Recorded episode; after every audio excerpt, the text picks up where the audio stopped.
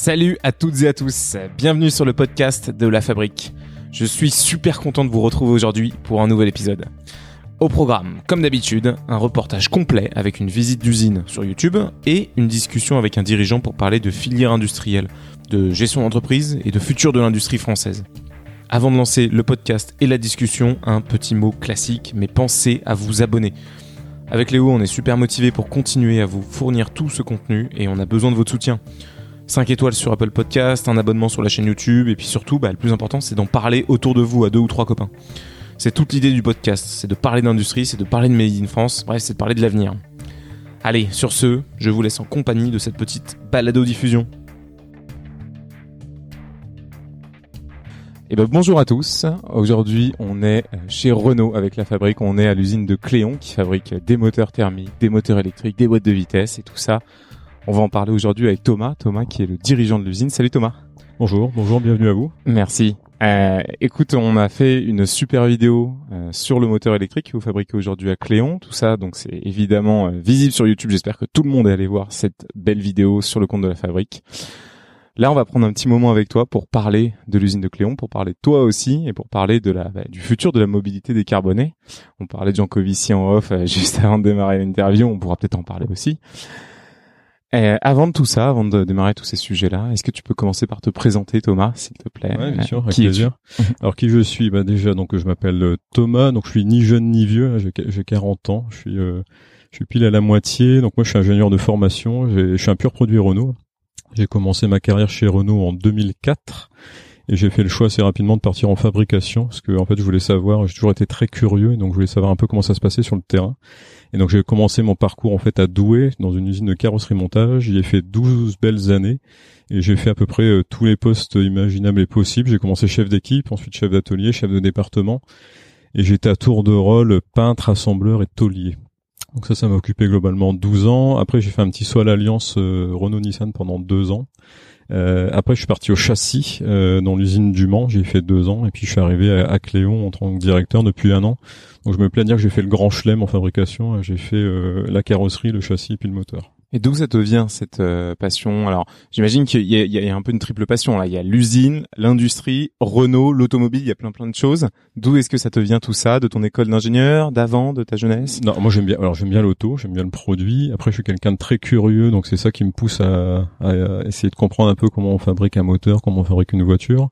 Après, j'ai une longue histoire avec euh, le groupe Renault, parce qu'en fait, mon papa était euh, tourneur-fraiseur à l'usine Renault Douai donc euh, bon, c'était pas un choix euh, de ma part d'aller travailler directement chez Renault, mais bon, il y a peut-être euh, un conditionnement qui s'est fait quand j'étais petit. Euh, donc voilà, donc j'ai un, long passé avec avec l'histoire de Renault. C'est une marque que j'aime bien, une marque que je trouve vraiment sympathique. C'est et puis c'est un, c'est un, groupe qui humainement est très très riche en fait. donc d'où d'où bah, finalement mais mais maintenant bientôt 18 20 ans chez Renault quoi. Pourquoi tu choisis euh, d'aller bosser en usine? Qu'est-ce qui t'attire dans ce milieu-là quand tu sors d'école? Est-ce que c'était un peu le parcours euh, classique à l'époque ou est-ce que euh, ça sortait un petit peu des clous? C'était quoi l'ambiance il y a 20 ans quand tu sors d'école d'ingénieur? Est-ce que les gens allaient en usine? Est-ce que les gens allaient dans des bureaux d'études? Bah, Moi, j'ai hésité à faire du bureau d'études en fait, à la sortie de mon école d'ingé. en fait, je savais pas ce que je voulais faire à la sortie de l'école. J'hésitais entre, alors c'était un peu les extrêmes, c'était aller en bureau d'études ou aller en usine.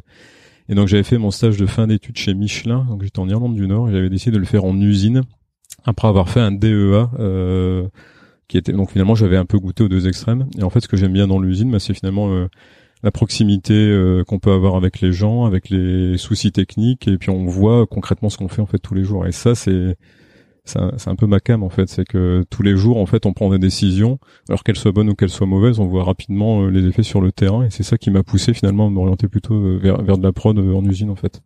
Comment ça se passe une évolution d'une carrière dans l'usine? Comment tu fais pour évoluer d'une usine à l'autre dans un groupe comme comme Renault?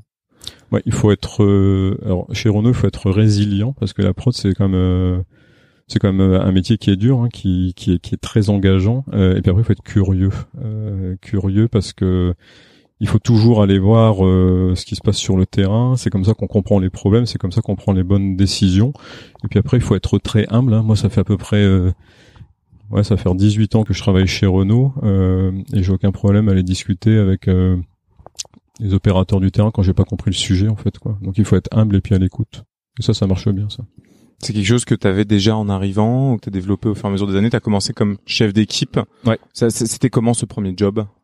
Ah bah, quoi ça ressemblait? ce, ce, ce, premier job, c'est j'avais quoi? J'avais 20, 25 piges. Euh, je, tu, tu, te retrouves chef d'équipe d'une vingtaine de personnes.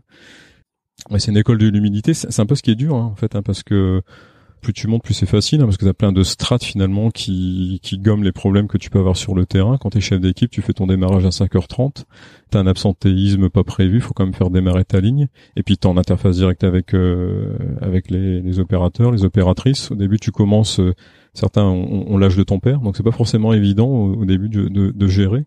Mais moi, j'ai vraiment apprécié parce qu'il y a vraiment cette proximité avec le terrain. Euh, j'ai construit une bonne relation de confiance avec mon équipe, puis ça m'a donné goût en fait au management en fait. Et c'est comme ça après que j'ai souhaité continuer euh, en production en fait. C'était quoi ton attitude euh, concrètement? Bah, T'arrives face à quelqu'un qui a deux fois ton âge peut-être. Euh, comment tu fais un peu pour plus rare. mais comment tu te positionnes? Bah voilà, à 25 ans, tu sors d'école, tu peux vite faire face au syndrome de l'imposteur, à toutes ces choses-là. comment tu fais pour comprendre les gens, te mettre à leur place, comprendre leurs problèmes et être là? Est-ce que c'est une attitude de te mettre en support, en soutien Comment, comment bah, tu il, faut ça être, il faut être équilibré dans l'approche. Mmh. C'est-à-dire qu'il faut quand même être euh, conscient que, que t'es le chef. Hein, donc euh, ça, voilà, t'es le chef. Donc c'est un statut qu'il faut quand même assumer. Euh, il faut avoir confiance en soi, mais il faut aussi être humble et à l'écoute en fait. Hein, donc il faut être bien équilibrant entre les deux extrêmes. si t'as trop confiance en toi, bah, là le syndrome de l'imposteur, il va vite, vite se développer parce que tu vas finalement penser que tu as tout le temps raison, ce qui est faux. Euh, si par contre tu n'as pas un minimum de confiance en soi, tu peux tu peux vite te faire bouffer, hein, pour être euh, être clair. Donc il faut trouver en fait cet équilibre euh, permanent entre la confiance, l'écoute et puis l'humilité en fait. Un conseil à donner pour trouver cet équilibre? C'est une bonne question. Bah, il faut, faut, il faut écouter en fait. Hein, généralement tu faut savoir prendre du recul, hein, c'est-à-dire que tu généralement tu le sens quand tu es un peu dans la zone rouge en fait, hein, euh, tu, tu le sens. Donc euh, il faut moi j'ai eu des j'ai eu des bons chefs aussi euh, qui m'ont fait des fois des feedbacks. Alors des fois tu as des feedbacks qui sont un peu déstabilisants. Et puis après il faut trier, hein, il faut te dire là le conseil il est bienveillant, je retiens, j'applique. là le conseil je le trouve pas forcément pertinent. Et puis c'est la qualité finalement, c'est enfin l'exigence que tu as avec toi-même qui fait que finalement tu, tu prends ce qui doit être pris et tu délaisses ce qui doit être délaissé quoi. Tu vois. Je sais pas si ça répond à la question, mais ça c'est quelque chose après que tu as développé quand tu as commencé aussi à monter en grade la culture bah, du retour euh, ouais, des ouais, équipes. Ouais, c'est ce que, oui oui ce que je fais. Ouais. Moi je suis assez cash. Hein. Généralement quand ça va je le dis, quand ça va pas je le dis aussi. Ok. Bon, ça peut déstabiliser certaines personnes, mais au final, ça te permet d'avoir une relation très saine, en fait. Il n'y a pas de surprise, en fait. Moi, j'attends pas euh, avec mes équipes, même maintenant, j'attends pas euh, l'entretien individuel pour en dire alors euh, l'année s'est mal passée. Je, le dis, euh, je le dis en live en fait. Hein, donc ça permet, je pense, pour en interviewer par la suite de la visite, hein, mais ça donne une relation assez saine, une relation de confiance, mais qui est quand même fondée sur l'exigence et la bienveillance, parce qu'on est aussi là pour faire réussir les, les personnes de l'équipe en fait.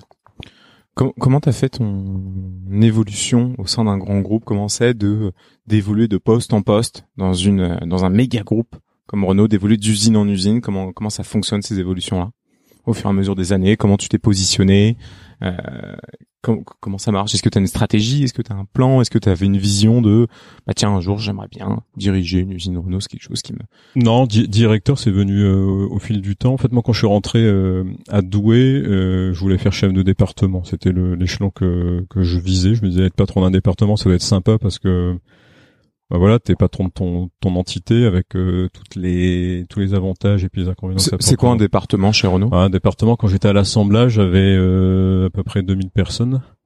Euh, après, il y a des départements un peu plus petits, mais qui sont plus robotisés. La peinture, c'est à peu près, je pense, 500 personnes. La tôlerie, c'est à peu près 800 personnes. Mais ça, fait, ça fait déjà, c'est déjà pas mal. Hein. Moi, j'étais patron de l'assemblage, j'avais, je pense, 34 ans à l'époque. Euh, donc ça c'était massif. Je suis rentré à, à Douai, c'était en 2006. J'étais chef d'équipe. Je me suis dit bah tiens j'aimerais bien faire chef de département. Ça me paraît super riche, euh, plein de défis à relever. Et donc je m'étais mis en trajectoire sur ça. Donc après naturellement le parcours il est assez simple. Hein. Tu fais chef d'équipe, ensuite tu fais chef d'atelier. Ça c'est des postes super intéressants, chef d'atelier. C'est certainement des c'est des postes super riches parce que tu commences quand même à avoir une certaine hauteur de vue quand tu es patron d'atelier.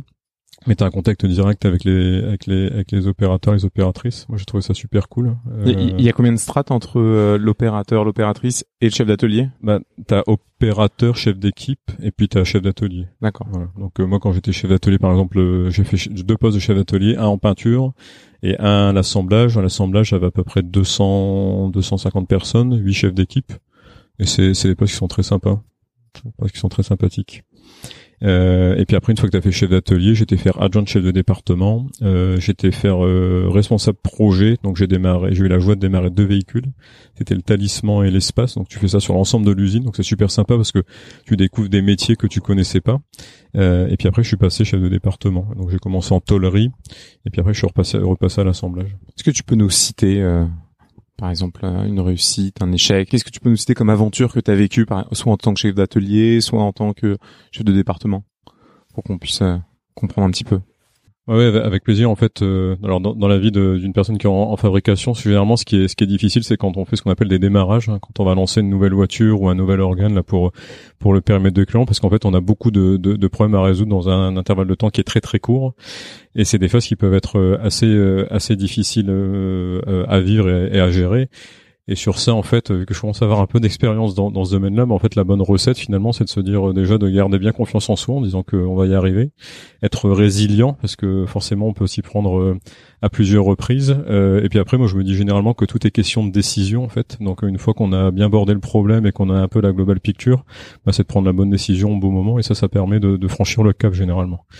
Après sur les, les, les réussites. Hein, T'as un exemple peut-être d'un démarrage qui a été compliqué euh ah bah, Quand, j'étais à Douai euh, en 2000, euh, c'était en 2016, 2016, on avait fait cinq démarrages de voitures en, en 18 mois. On avait lancé l'espace, le scénic long, le scénic court, et le talisman Berlin et le talisman Braque. Euh, généralement, on fait un lancement tous les six mois, et là, on avait fait cinq en 18 mois, et là, c'était particulièrement, particulièrement touchy, je me rappelle encore. Ok. Et euh, qu'est-ce qui t'a permis euh, bah, de euh, de faire fonctionner ça? Est-ce que, enfin, tu parles là de prendre un petit peu de recul. comment est-ce que tu as, pu aménager ces, ces moments-là de réflexion commune et groupée? Bah, c'est des, c'est des phases qu'il faut que tu t'imposes en fait, sinon ça ça marche pas. Tu fais, tu te mets vite dans le rouge hein, euh, parce que c'est finalement t'enfiles t'enfiles les heures. Et après à partir d'un moment, tu peux perdre finalement un peu le le, le, le cap. Et donc là en fait, il est important de te ménager des pauses. Hein. Alors c'est pas forcément des pauses de plusieurs heures, hein, mais c'est des pauses dans ton agenda qui vont te permettre de dire ok là j'en suis là à l'instant T, faut que j'aille là, j'y vais comment, par quelle étape. Et ça c'est super euh, super formateur. Les démarrages en, en industrie c'est ce qui est pour moi le plus formateur parce que tu passes d'un écosystème qui est à peu près stable, un écosystème qui apprend en fait. Et il faut prendre des décisions très courtes parce que c'est un peu une guerre de une course contre le temps en fait un, un démarrage quoi. Donc ça c'est super formateur. Pourquoi une course contre le temps? Parce que tu dois monter rapidement en volume, euh, aucune impasse sur la qualité, euh, et les clients attendent les voitures, attendent les organes, et donc tu as X problèmes techniques hein, quand tu démarres une ligne, vous allez visiter le moteur électrique euh, tout à l'heure, mais quand tu fais démarrer une ligne comme ça, tu dois passer d'un rendement opérationnel qui au début est à zéro parce que la ligne est neuve à rapidement 75%, et en un temps record, on, on monte les lignes en rendement opérationnel ici en, en trois mois, et c'est beaucoup beaucoup de travail, il faut pas perdre le cap en fait, donc c'est ça qui peut être compliqué en fait. Ok. Moi, j'ai pu vivre, par exemple, des, je me rappelle ma première grève. C'est c'est c'est des trucs que t'oublies pas parce que c'est c'est pas un exercice qui est forcément facile la première grève euh, à gérer. Donc euh, socialement ça ça te tu prends tu prends un peu une claque en fait mais ça te développe en fait parce que ça te permet de tu te dis ok euh, comment je peux mieux gérer par la suite? Alors, je vais pas dire que malheureusement tu t'habitues à ça mais tu, tu tu tu prends finalement les bons réflexes pour gérer ce genre de conflit. Mais mais ça, ça demande quand même beaucoup de d'humilité personnelle pour euh, ben, t'habituer à ce type d'exercice qui est pas forcément évident au début. Euh, et après, dans les réussites, euh, une de mes fiertés, c'est quand j'ai quitté Douai, j'avais fait euh, j'avais fait 12 ans et j'avais la fierté voilà d'avoir fait euh, je suis parti, j'ai encore des super contacts avec mes équipes là-bas, je pense avoir laissé une petite trace, hein, enfin, toute proportion gardée. Voilà, j'ai donné 12 années de ma vie à Douai, j'y repasse souvent avec grand plaisir.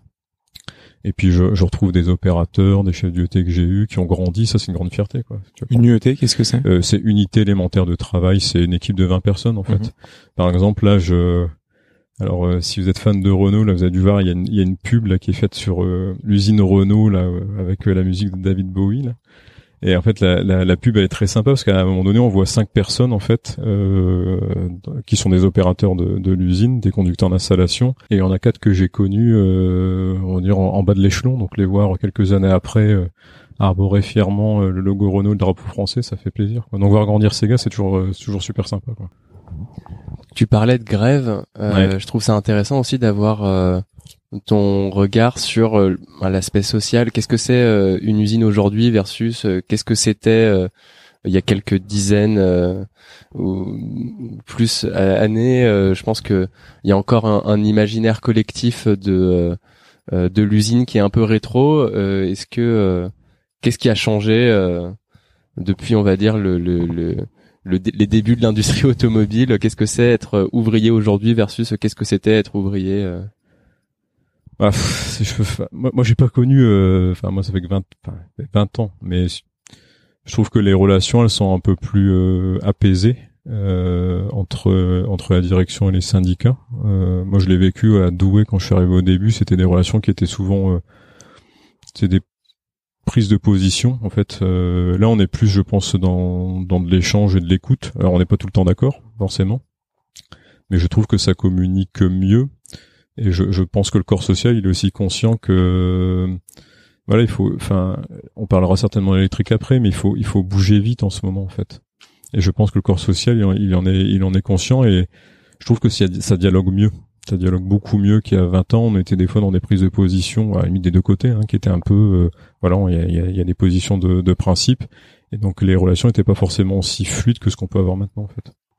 Pour finir, peut-être sur ton, euh, sur ta sur ta carrière. Euh, aujourd'hui, tu es arrivé donc euh, à Cléon depuis un peu plus d'un an. Euh, qu'est-ce que tu peux nous dire sur ce poste? Qu'est-ce que tu as découvert dans cette usine?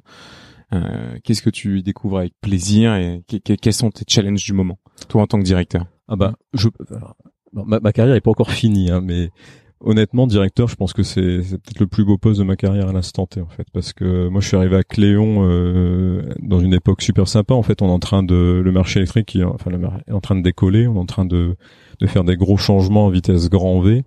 Euh, et quand t'es directeur de site, c'est t'as un challenge comme ça à relever, c'est super sympa en fait parce qu'il y a une part d'inconnu en fait. Hein, je veux dire, euh, tout n'est pas figé et donc euh, finalement d'arriver en te disant ok voilà le cap qu'on va donner c'est ça, on va y aller en telle étape, euh, de voir qu'en argumentant bien les choses, en expliquant, bah, finalement toutes les personnes se disent bon ok on va y aller. C'est des défis managériaux qui sont super sympas à relever quoi.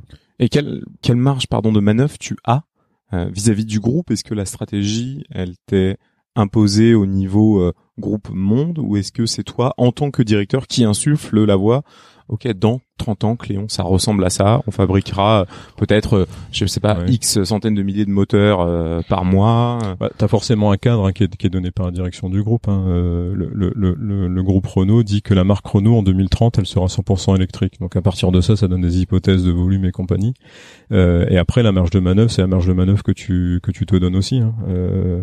il faut savoir jouer avec l'ensemble des leviers qui te sont donnés c'est des fois des, des programmes euh, d'indus, c'est aller chercher aussi euh, des investissements, c'est aussi euh, rayonner avec les acteurs locaux. Et c'est ça qui est sympa dans ce poste-là, en fait, c'est que c'est, c'est multipalette, en fait, c'est très très riche. C'est pas que de l'indus, c'est de la prod pure. C'est, c'est beaucoup plus que ça. Ok, bah passons maintenant alors aux origines de l'usine. Parlons un petit peu de Cléon. Cléon, c'est une, une usine qui a bientôt 65 ans. Ouais, elle a ouvert en 1958. Euh, donc Cléon, ça a été un peu le ça a été le temple du, thermique hein, pendant beaucoup beaucoup d'années. Euh, encore dans les années 2000, on avait euh, on avait on faisait euh, plusieurs types de moteurs et de, boîtes de vitesse et donc ça a été le temple du thermique pendant des dizaines d'années. Et puis en 2015, on a tenté, c'est 2015-2013 à peu près à peu près 2015, on a commencé l'aventure de l'électrique. On a commencé par le moteur de la de la Zoé en fait. Et alors euh, la décision a été prise euh, à l'époque de dire ok on se lance dans l'électrique, c'était euh, Monsieur Gunn qui avait qui avait décidé ça. Et puis on a été pendant quelques années sur des des volumes substantiels, mais voilà on se disait c'est encore peut-être un marché de niche. Et là, avec tous les enjeux de décarbonation qu'on peut avoir, les décisions récentes de, de, la direction, enfin de la Commission européenne, en fait, on est en train de décoller et de faire un switch total de, du thermique vers l'électrique, en fait. Ce switch vers l'électrique pour une usine comme Cléon, c'est presque c'est à la fois une aubaine mais c'est aussi un risque, j'imagine parce que voilà, vous êtes dépositaire de de tout ce savoir autour du mhm. moteur thermique et donc j'imagine qu'il y a des énormes enjeux. OK, comment on, on switch du thermique vers l'électrique progressivement Est-ce que c'est ça les enjeux de Cléon en ce moment? Bah, les enjeux de Cléon, c'est que nous on a eu, euh, on a été euh, le, le, premier bébé électrique, c'était le moteur de la Zoé. On appelle ça nous le 5A. C'était le, moteur de la Zoé. Euh, et donc là, on est en train de faire plein de nouveaux lancements. Et donc l'enjeu, c'est en fait de réussir ces lancements, donc de réussir en termes de qualité, parce qu'en fait on remet un peu notre savoir-faire en jeu à chaque fois qu'on lance un nouveau moteur et puis après il y a une compétition farouche hein, sur les moteurs électriques donc il faut aussi qu'on tienne nos prix et donc c'est sur ça que Cléon est engagé à l'instant T. Après faire basculer l'usine euh, du, du, thermique vers l'électrique, moi peut-être que je me trompe, hein, c'est peut-être pas ce que ressentent toutes les équipes, mais c'est pas forcément si compliqué que ça. Parce que finalement, quand tu prends un moteur électrique et un moteur thermique, il y a, beaucoup de similitudes. Hein, je veux dire, euh, les métiers on les connaît. Hein, il y a de la fonderie, il y a, de l'usinage, euh, il y a de l'assemblage. Euh, il y a quelques métiers qu'on a fait évoluer. Si je t'en donne un, il y a par exemple le métier de la pignonnerie qu'on a fait évoluer, parce que quand tu as une voiture thermique, tu as une boîte de vitesse, tu as des pignons. Mais quand tu as un moteur thermique, tu as le bruit du moteur qui couvre euh, le, le, bruit potentiel que peut faire ta boîte. Dans un moteur électrique, tu peux pas te permettre ça. Donc on a dû faire évoluer les process de la pignonnerie. On fait maintenant ce qu'on appelle de la rectification, où on enlève quelques microns sur les pièces pour que quand tu es dans la voiture, tu passes la marche avant ou la marche arrière, tu n'entendes rien. Ça c'est une évolution qu'on a dû faire. Et puis après, il y a du métier qu'on a dû totalement réapprendre. Euh, vous visiterez par la suite là, le moteur électrique, vous allez voir les grandes bobineuses. Et ça, c'est un métier qu'il faut apprendre. Mais on a la chance d'avoir un gros métier usinage dans l'usine, et c'est un métier qui est de rigueur, un métier d'usineur. Et donc, c'est des personnes qui s'adaptent très bien sur euh, sur euh, des installations de bobinage en fait. Donc ça, ça se passe pas. Franchement, ça se passe bien. Hein. Ça se passe vraiment très bien, quoi.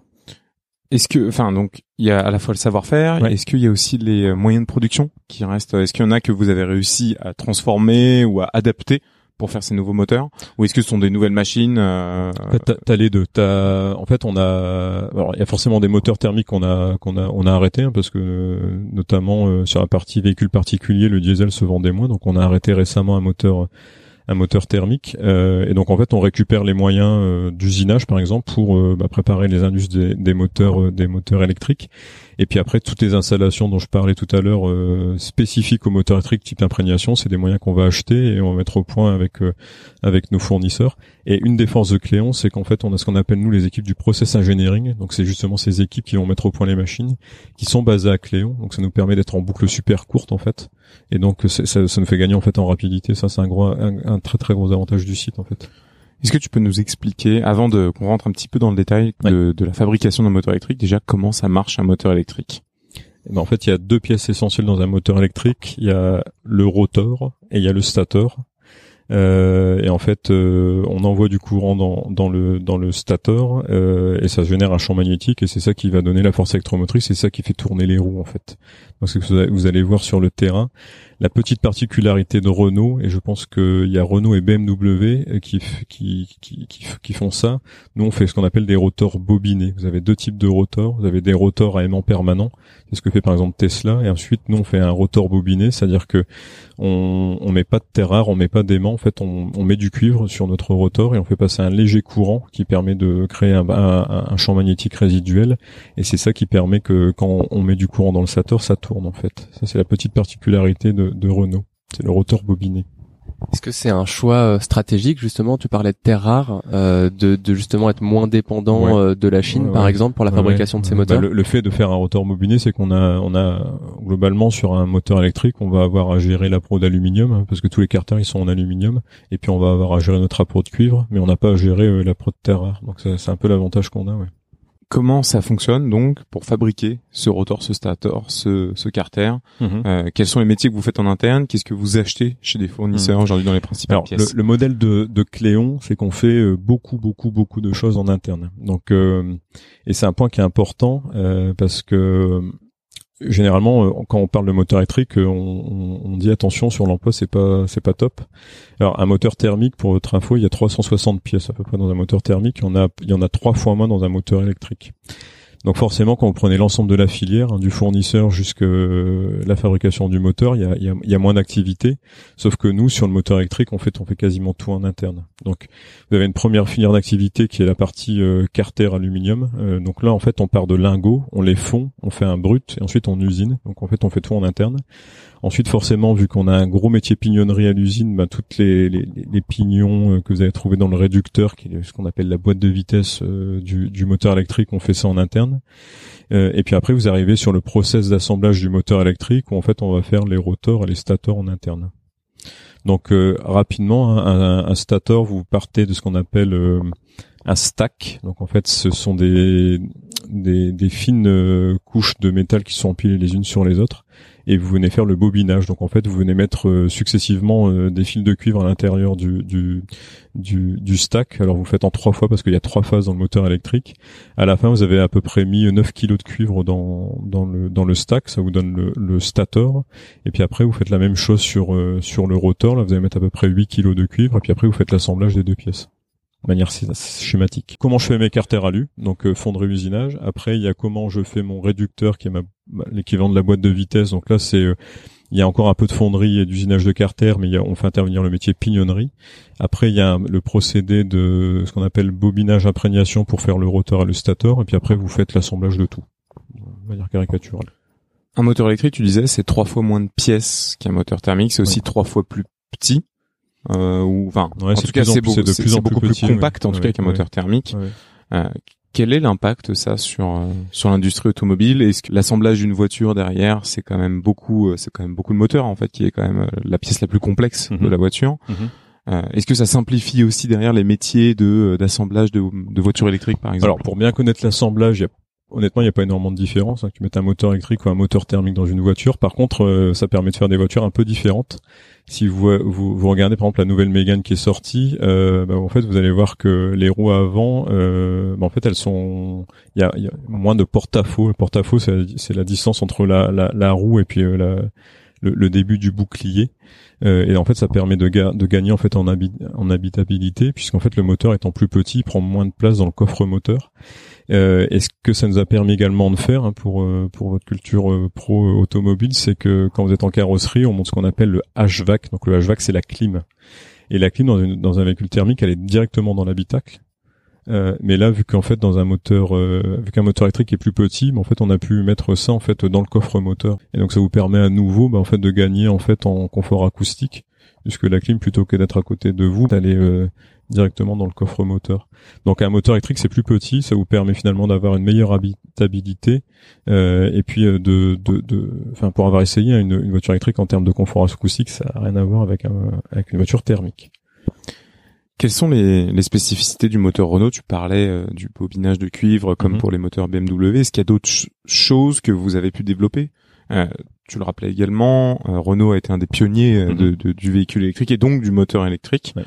Qu'est-ce que ça vous permet d'avoir euh, comme avance par rapport à vos concurrents? Bah, En fait, on a, on a une longueur d'avance parce que les métiers spécifiques euh, du moteur électrique euh, dont, dont, je parlais, notamment le bobinage, nous, ça fait huit ans qu'on les pratique. Hein. Donc, donc au début, c'est t'apprendre tes erreurs en fait, hein, comme comme comme partout. Et donc nous en fait, on a entre guillemets euh, bah, huit ans d'expérience euh, accumulée. Et donc euh, ce qu'on a fait de ça, c'est qu'on on, on, a capitalisé un peu toutes ces connaissances pour en faire des cours pour nos conducteurs d'installation. On va ouvrir bientôt une académie autour de ça. Et puis après, si vous comparez un moteur de Zoé, qui est le premier moteur qu'on a fait sur le titre, et un moteur de, de Megan, ce qui va vous, vous marquer, c'est la taille en fait. Hein. Un moteur de Mégane, il fait 220 chevaux, un moteur de Zoé, il fait 130 chevaux. Et pour autant, euh, le moteur de la Mégane, il est 25% plus léger, 25% plus compact. Et donc vous verrez, par exemple, le rotor d'une Zoé, c'est un rotor qui est, euh, il y a quatre pôles sur ce rotor. Euh, le rotor de la Mégane, pour gagner en puissance, on est monté à 8 pôles. mais alors du coup, pour aller bobiner le fil, il faut à bien maîtriser le métier de bobinage, parce que l'espace, autant avant on avait ça pour passer l'aiguille, maintenant on n'a plus que ça en fait. Hein. Et donc c'est parce que justement ça fait huit ans nous qu'en fait on, on, fait du bobinage euh, bah, qu'on a pu justement faire ce rotor à 8 pôles euh, qui permet d'avoir un moteur plus puissant sur la Mégane. Tu, tu l'as évoqué tout à l'heure aussi, vous êtes en compétition avec d'autres usines. Comment est-ce que ça fonctionne? Parce qu'aujourd'hui, vous avez plusieurs usines clientes qui fabriquent des véhicules. Donc, la Mégane, la Zoé, je crois que vous distribuez aussi pour Daimler, pour la Smart. Ouais, tout à fait, euh, donc vous êtes mis en compétition même en interne chez Renault avec d'autres usines. En fait, quand Cléon, euh, le privilège que l'on a chez Renault, c'est qu'on est le centre de fabrication des moteurs électriques. Par contre, quand je parlais de compétition, c'est que tout le monde se met au moteur électrique. Quand je vous disais tout à l'heure, euh, il y a moins d'activité sur l'ensemble du, du vecteur il y a beaucoup de fournisseurs qui sont en train de se reconvertir euh, pour faire de l'électrique. Euh, et donc euh, et pour eux c'est c'est leur survie en fait hein. donc forcément ils veulent que ça marche. Et donc on voit beaucoup de personnes beaucoup de beaucoup d'industries qui arrivent pour faire du moteur électrique est-ce que vous, vous cherchez aussi à agrandir votre base de clients et à les fournir d'autres constructeurs, euh, que ce soit des la concurrence chez Stellantis bah, On a forcément des réflexions parce que euh, ça, ça, coûte de l'argent de faire de l'électrique, hein, parce que vous verrez les machines que l'on a, euh, c'est ça demande de l'investissement. Donc après, si on peut avoir un, un, un, volume à faire plus important, oui, bien sûr, on va pas on va pas cracher dessus.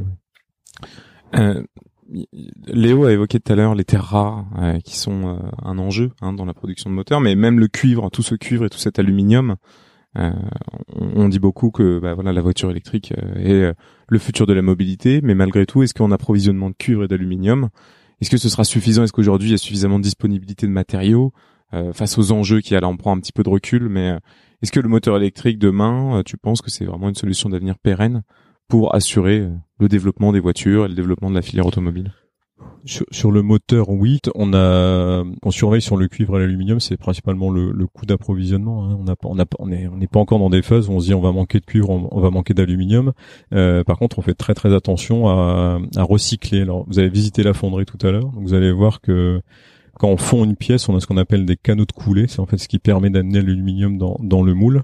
Et ben en fait, ces pièces-là, en fait, on les prend, on les recycle à 100%. Donc en fait, on essaye d'avoir des boucles courtes de recyclage de l'aluminium pour euh, justement, ben, en fait, baisser baisser euh, baisser le coût de fabrication. En fait, c'est sur ça qu'on va être euh, on va être vigilant. Et en parlant de recyclage, est-ce que aussi vous avez réfléchi à toute cette, toute cette dynamique de recyclage une fois que les bah, vos moteurs électriques sont en fin de vie? Oui. Euh, Qu'est-ce qui se passe euh, Ça, c'est une réflexion qu'on a au niveau. Alors, c'est pas au niveau de Cléon, c'est une réflexion qu'on a au niveau du groupe. Euh, et c'est pour ça qu'on est en train de reconvertir notre usine de Flin, qui est à côté de à côté de Paris, là, euh, qui va justement prendre cette partie de bah, comment en fait j'assure la fin de vie, la fin de vie des véhicules et comment j'assure leur recyclabilité en fait. Donc ça, c'est dans le dans ça, c'est dans le modèle Renault et c'est l'usine de Flin qui va assurer cette partie-là. Euh, on, on, parlait à l'instant du futur de la voiture électrique face euh, aux ressources. Euh, il y a un enjeu aussi de la, la disponibilité de l'énergie, tout simplement. Euh, on parlait euh, juste avant de, de Jean-Marc Jancovici et de ses cours sur l'énergie à l'école des mines qu'on a tous les trois suivis. Et, et si les auditeurs qui nous écoutent ne l'ont pas encore suivi, je vous invite à le faire parce que c'est très. Enfin, je pense que tout le monde devrait avoir en fait des notions, on va dire euh, un peu avancé euh, en énergie aujourd'hui en 2022 où en fait c'est un c'est un enjeu absolument essentiel. Euh, voilà, donc on, on, on sait qu'il y a des il va y avoir des tensions, on consomme de plus en plus d'énergie électrique. Pour autant, la production, elle n'a pas forcément tendance à, à, à augmenter. Mhm. Comment Renault envisage le futur de ça, sachant que potentiellement il y aura plus de production de voitures euh, et les thermiques euh, d'ici 2035 en Europe. Euh, voilà comment euh, comment quand vous vous positionnez comment toi euh, forcément ça t'affecte en tant que directeur? Alors, moi, je suis pas très inquiet en fait sur ce sujet-là. je parle sous contrôle parce que donc je, moi j'ai Jean, Jean Covici je suis pas mal ses, interventions. ce que ce que j'aime bien c'est qu'en fait il a une je pense une vision à peu près complète de la situation qui qui les vulgarise bien. Si on, prend le parc automobile français, si on se donne quelques chiffres, c'est à peu près 32 millions de voitures le parc automobile français. Un client français en moyenne, il va faire 12 000, 14 000 kilomètres par an. Et quand vous prenez par exemple la Zoé, là, qui est une voiture qu'on a lancée depuis quelques années, il vous faut à peu près 10 kWh pour faire 100 km. Donc si on avait converti tout le parc automobile français à l'électrique, il faudrait à peu près, les estimations, c'est aller 30 TWh euh, par an d'énergie électrique. Donc c'est beaucoup, hein, les TWh. Sauf que quand vous ramenez ça à la production électrique française, c'est 500 TWh. Donc en fait, c'est 8% de la consommation électrique française si on veut faire que 100% des, des, voitures en France, elles roulent à l'électrique. Donc c'est pas tant que ça en fait, 8%. au final, quand on me pose les chiffres. Alors ça fait trois centrales nucléaires si mes calculs sont bons. On en a 56 en France c'est pas tant que ça.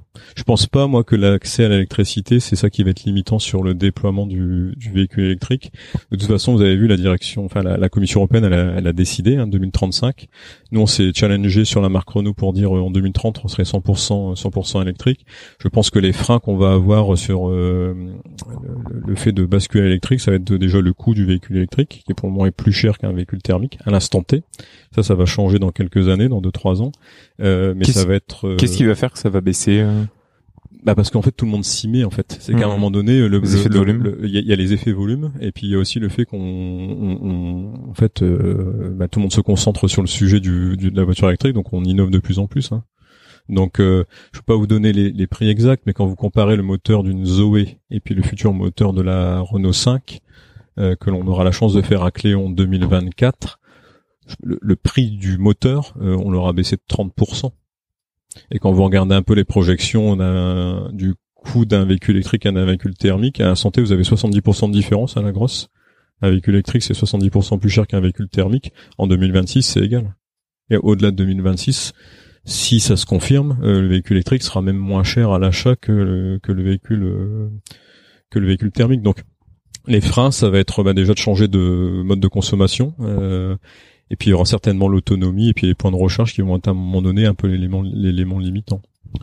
C'est quoi aujourd'hui encore les, les, verrous technologiques qui vont, euh, tu penses, enfin, se débloquer au fur et à mesure avec l'innovation et l'effort qui est mis par euh, l'ensemble des marques et des constructeurs sur le sujet? Bah, Sur le moteur électrique, on voit à peu près euh, où, où, tous les constructeurs vont. Hein, c'est en fait c'est de gagner en ce qu'on appelle en compacité au, niveau du cuivre, c'est-à-dire que plus vous mettez de cuivre euh, dans un, volume donné, bah, vous avez des moteurs qui sont finalement plus compacts et plus puissants. Donc là, on a tous compris où il fallait aller. Les deux verrous qu'il va falloir faire sauter, c'est euh, la, puissance de la recharge qu'on peut passer dans une voiture, parce que plus c'est puissant, bah, moins vous attendez euh, la recharge, et puis après ça va être l'autonomie de la batterie. Je pense que c'est les et c'est les deux freins qui font que le consommateur va se dire ok, je vais sur l'électrique. Et en termes euh, d'enjeux peut-être plus euh, process, euh, tu parlais donc bah, de tous ces métiers que vous avez appris, de toute cette expertise que vous avez développée sur le bobinage. C'est quoi les enjeux industriels pour Cléon et peut-être mais aussi même pour les usines de véhicules électriques pour les années à venir? Bah, pour les usines de véhicules électriques, ça va être de bien maîtriser le process de fabrication d'une batterie. et, et là, c'est concevoir une batterie c'est compliqué parce que on, change de domaine hein, c'est c'est de l'assemblage mais c'est aussi un mélange de chimie. Donc nous on s'est associé avec une société qui s'appelle Envision euh, qui a déjà fait 5 gigafactories dans le monde donc ils partent pas de ils partent pas de zéro. Donc euh, c'est l'usine qui va pousser là dans le nord de la France d'ici euh, d'ici quelques années pour le site de Cléon, c'est à un moment donné, on va basculer un peu sur l'électronique de puissance parce que je parlais tout à l'heure là de bah, cette capacité à recharger plus vite le véhicule et c'est forcément un domaine où Cléon va être sollicité dans, dans quelques années. Donc c'est un domaine qu'on connaît pas, sur lequel il va falloir apprendre. Mais bon, euh, chaque chose, chaque chose en son temps. Mais à mon avis, c'est le prochain défi auquel on devra répondre à Cléon. Si on prend un petit peu de, si on change un tout petit peu d'angle, j'aimerais aussi parler un petit peu de la marque Renault. Hmm. Euh, tu l'as tu l'as dit, euh, toi t'as vécu dans un, t'as grandi dans la dans la passion Renault, dans le dans l'univers Renault. Est-ce qu'aujourd'hui ça fait toujours autant rêver les jeunes générations euh, Une marque comme Renault, comment Comment est-ce que vous vous positionnez vis-à-vis de ça? Comment est-ce que vous l'entretenez? Est-ce que c'est quelque chose sur lequel vous comptez? Ou est-ce qu'au contraire, bah maintenant les gens viennent travailler chez Renault sans avoir forcément euh, attrait à la marque? Comment ça se passe euh, de, de, travailler dans une entreprise euh, passion comme celle-ci bah, Moi, je suis pas hyper objectif.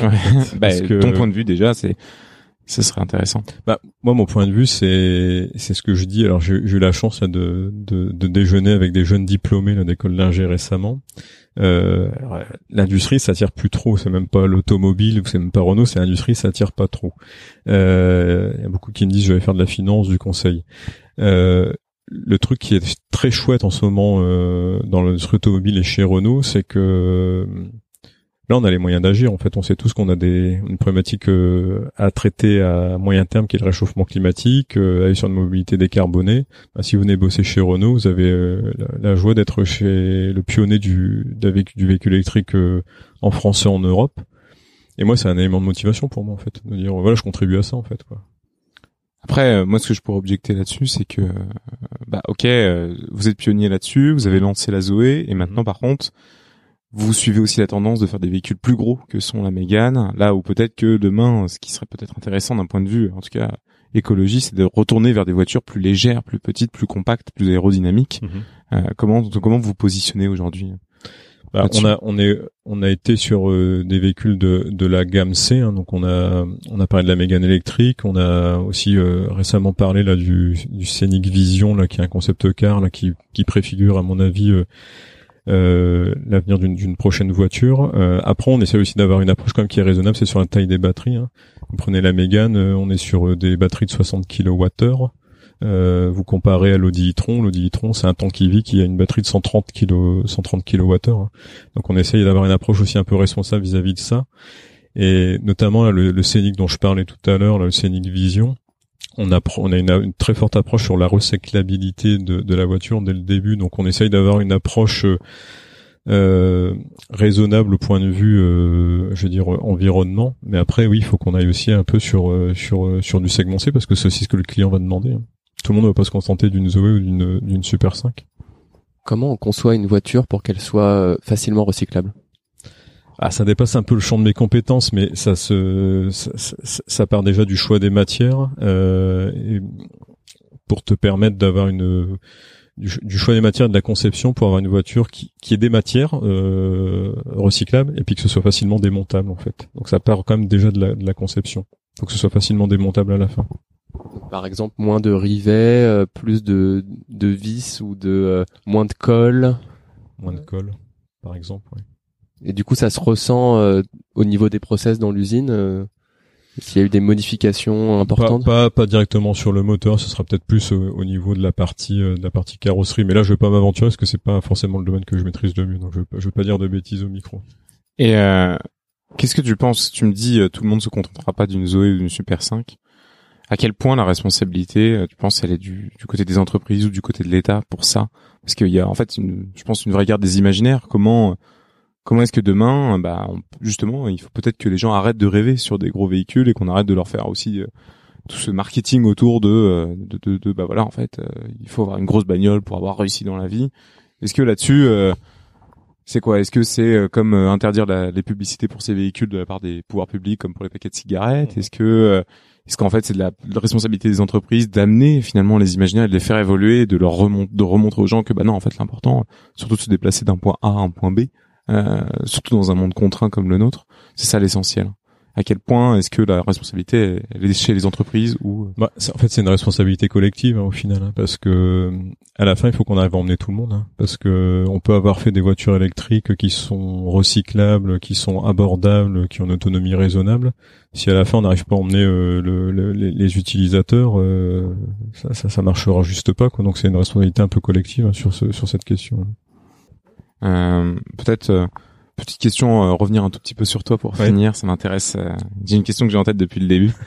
euh, T'as parlé d'engagement euh, Ouais. quand on travaille dans l'usine. Ouais. Euh, c'est quelque chose aussi euh, qui peut faire peur, bah, parce que ça prend du temps en fait de travailler à l'usine et c'est des, des gros horaires. Comment euh, est-ce que tu arrives aujourd'hui à bien gérer ton équilibre vie pro vie perso? Surtout qu'en plus on prend en responsabilité, on est, j'imagine, très souvent sollicité. Est-ce que tu arrives à mettre des frontières? Est-ce que tu arrives à garder du temps pour toi, pour ta famille? Co- Comment tu vis ça? Fait, faudrait, faudrait demander à mes filles.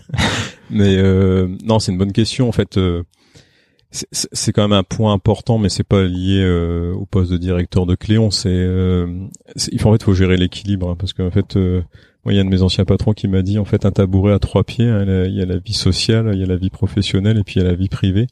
Et il faut jamais mettre euh, tout, le poids sur un seul pied. Donc, euh, il faut. euh, je parlais d'équilibre tout à l'heure, au tout début de, de, de, de notre conversation. C'est un équipe qui est important de gérer. Euh, après, moi, je suis un passionné, hein, donc j'aime bien ce que je fais, mais je sais aussi. euh, on n'a pas parlé de mes hobbies, mais j'ai fait, je fais pas mal de courses à pied. Je sais que quand tu fais un peu une compétition, à un moment donné, il faut aussi avoir des phases de repos. Donc ça fait partie un peu du de, de l'équilibre à avoir. Hein. C'est, il faut avoir un temps pour le boulot, il faut aussi avoir un temps pour la famille. Et puis quand tu prends quelques années, euh, j'ai, passé la quarantaine, bon, ça te fait aussi relativiser certaines choses en fait. Quoi. Ça, ça, ça reste un, un boulot, c'est un boulot qui est pour moi passionnant, mais ça reste un boulot. Donc après la vie privée, la vie famille, c'est aussi super important. Quoi. Mais c'est pas tout le temps évident de, de gérer cet équilibre, mais il faut l'avoir en tête, il faut le gérer. Qu'est-ce que, est-ce que tu as des exemples de choses que tu as mis en place pour euh, éviter de te faire déborder euh, Est-ce que tu maintiens par exemple des horaires stricts Est-ce que tu as des routines qui t'aident à, te maintenir dans un cadre qui soit équilibré pour toi Ouais, ouais, en fait, ouais, j'ai quelques quelques routines. Je alors ça, ça, peut paraître bête, mais il y a deux jours dans la semaine où j'arrive un petit peu plus tard. Après, j'arrive pas à 11 heures, je vous rassure, j'arrive une demi-heure plus tard, mais ça me permet de déposer mes filles à l'école important. Et puis généralement le vendredi, j'essaye de faire des, une après-midi un peu plus courte parce que ça me permet de passer un peu de temps avec, ma famille puis d'aborder sereinement le week-end. J'arrive pas à le faire tout le temps, mais c'est quelque chose que j'essaye de faire parce que ça vous permet de voilà de garder de l'équilibre. Avant l'interview, je savais que vous veniez, donc je suis parti courir ce matin euh, pour être en forme. Et c'est important d'avoir cet équilibre parce que ça vous permet euh, bah, de garder le punch euh, puis l'énergie au travail en fait quoi. Donc et c'est pas parce que vous allez enchaîner des journées de 12 heures que vous serez plus efficace que si vous faites des journées de 10 heures euh, et que vous avez vu votre famille, que vous avez fait un peu de sport. Donc l'équilibre il est important. Si tu veux être performant, faut faut être équilibré. C'est quelque chose d'important pour toi la performance? Bah, je suis un peu je suis un peu compétiteur dans l'âme quoi donc euh, donc euh, ouais ouais ouais c'est c'est important mais c'est, c'est, je veux pas vous dire que c'est un jeu parce que c'est, le, le, mot serait pas approprié. Mais ouais, il y a, y, une, y a une certaine, il y a une certaine compétition. Euh, donc quand tu veux gagner le match, bah il faut être en forme, il faut être bien entraîné, quoi, et reposer. Donc tu voulais être chef de département il y a, il y a 20 ans quand tu arrivé chez Renault. tu veux être où dans 20 ans? Ah, c'est la question piège. Je sais pas. Je sais pas. Je sais pas. Moi, je me suis éclaté là pendant bientôt euh, allez 18 ans dans, dans le manufacturing, hein, dans la production. Euh, donc on verra où ça m'emmènera. Moi, je reste curieux en fait, et donc euh, le prochain challenge, ce sera quelque chose qui va qui va cultiver ma, ma curiosité intellectuelle, où je sais pas et quand je sais pas. Mais c'est pas la question l'instant. Et pas que intellectuelle d'ailleurs. J'ai l'impression que même physiquement, même euh, mentalement, enfin c'est un peu un, ensemble que, que tu ouais, c'est un, c'est, un, un, ensemble. Mais mais c'est pas la question que je me pose. La santé, moi la santé, je suis à Cléon, je suis ravi d'être là, je suis fier d'être directeur de l'usine, je suis très concentré sur la tâche qui m'incombe. Et puis euh, on, on, verra quand la question se posera. Super.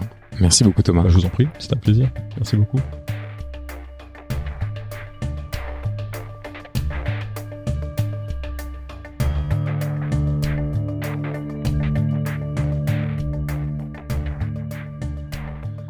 La fabrique, c'est tout pour aujourd'hui. J'espère que vous vous êtes régalés autant que nous.